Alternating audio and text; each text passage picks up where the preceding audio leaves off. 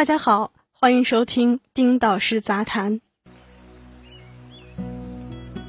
本周资本市场依然狂热，有三家明星科技企业再次成为媒体关注的焦点。一家是已经上市的寒武纪，七月二十号，寒武纪开盘暴涨，市值一度突破了一千亿人民币。这家企业被媒体和业界打上“中国英伟达 ”“AI 芯片第一股”等各类荣誉标签。一家是已经确认 A 加 H 同步上市的蚂蚁金服。财联社员引民生证券的预测称，独角兽之王蚂蚁金服一旦上市，极有可能超越阿里巴巴的市值，成为中国市值最大的公司。一家据传将要上市的滴滴，多家媒体报道。滴滴旗下包括网约车、单车、代驾以及金融业务已经规模化盈利，最快年内在香港 IPO，目标估值超过八百亿美元。看到这些一片唱好，甚至放卫星的新闻或观点，隔着屏幕都感觉被炸裂。我隐隐有一种莫名的恐慌：我们的媒体机构、投资人、业界人士如此狂热的大捧这些明星企业，真的好吗？今年新冠肺炎疫情对线上线下大部分行业都带来了不小程度的利空影响，经济下行压力加剧，消费者纷纷锁紧了钱袋子。这种情况下，一级资本市场也变得理性，投融资同比往年大幅度减少。理性反映经济状况的股市却走出了先抑后扬的路线，经历了前半年的千股跌停之后，股市异乎寻常的开始了上扬走势。各类资本入局，诸多不理性因素开始蔓延。小区里的大爷大妈日常唠嗑也变成了各类股市的专业术语，股市之热可见一斑。当闭着眼睛买股票都可以赚钱的理念流行之后，近期上市或者将有上市，甚至仅仅是据传上市的企业，自然受到了远超往常的关注。我认为市场越是狂热，我们越要理性，越要静下心来。坚持回归基本面看待企业，基本面就是业务能力。这里的业务能力既包括研发技术实力，也包括市场运营能力、供应链能力、用户管理能力等等。诚然，寒武纪、滴滴、蚂蚁金服都是各领域的 number one 企业，基本面没有任何问题。这点我们首先承认。我本人过去的文章中也多次唱好这三家企业。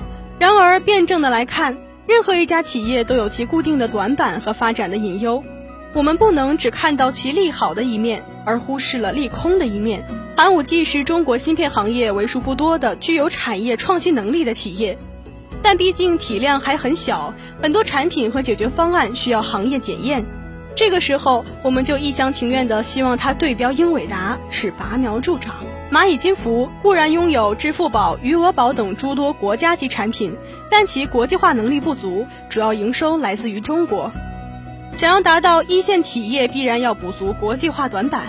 滴滴虽然发力了包括货运、共享单车、金服、自动驾驶汽车等在内的诸多新业务，但两年前的负面效应是否过去，创新业务能否实现规模化盈利，这些都是未知数。所以在当前燥热的环境之下，我们真的应该冷静下来。思考过热的市场和行业实际情况之间的矛盾，再进行有的放矢。如果真的按照这种厉害了我的企业不上车就晚了的思维去操作，只会走火入魔。我用百度搜索寒武纪，排在第一名的不是寒武纪官网或者是寒武纪的百度百科资料，而是某炒股网站。点开告知网友如何精准的买卖寒武纪股票，在当时的时局之下。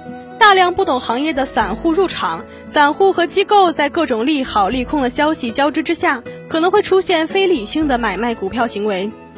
一旦引发股市超长波动，就会反过来影响到企业的发展和决策。这几年被股市绑架的企业还少吗？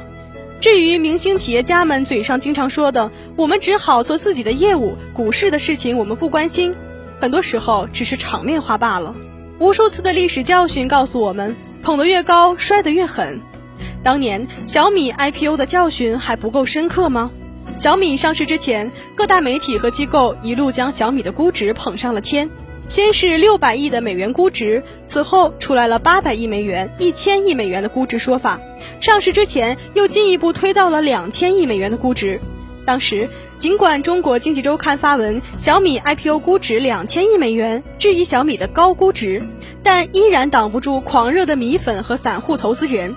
截至二零一八年六月二十八号，有超过十万的投资者参与了小米的散户认购，总额超十点三亿股。小米自身也被大众的狂热所裹挟，IPO 定价市盈率超过了苹果、特斯拉、阿里和腾讯。有媒体统计，小米散户认购创造了当年全球认购散户规模最大的 IPO。后来的事情我们都知道了。小米上市后，股票大跌，市值约为四百七十亿美元，距离我们的一厢情愿的两千亿美元差距甚大。在小米上市狂欢的进行中，这批投资机构陆陆续续成为了被割的韭菜。当然，用韭菜的觉悟参与到小米的实现梦想过程中来，这本身就是很有意义的事情。再论投资得失，就显得格局太低了。今年新冠肺炎疫情瘪了很多人的钱包。但因为市场的狂热，我周围很多并不富裕的居民依然把大量的资金投入股市。我希望我们的媒体机构冷静地给市场传递一些符合实际情况的信息，别再让我们周围的普罗大众充当韭菜了，好吗？我是呛呛，本文作者丁导师，欢迎订阅我们的频道，我们下期见。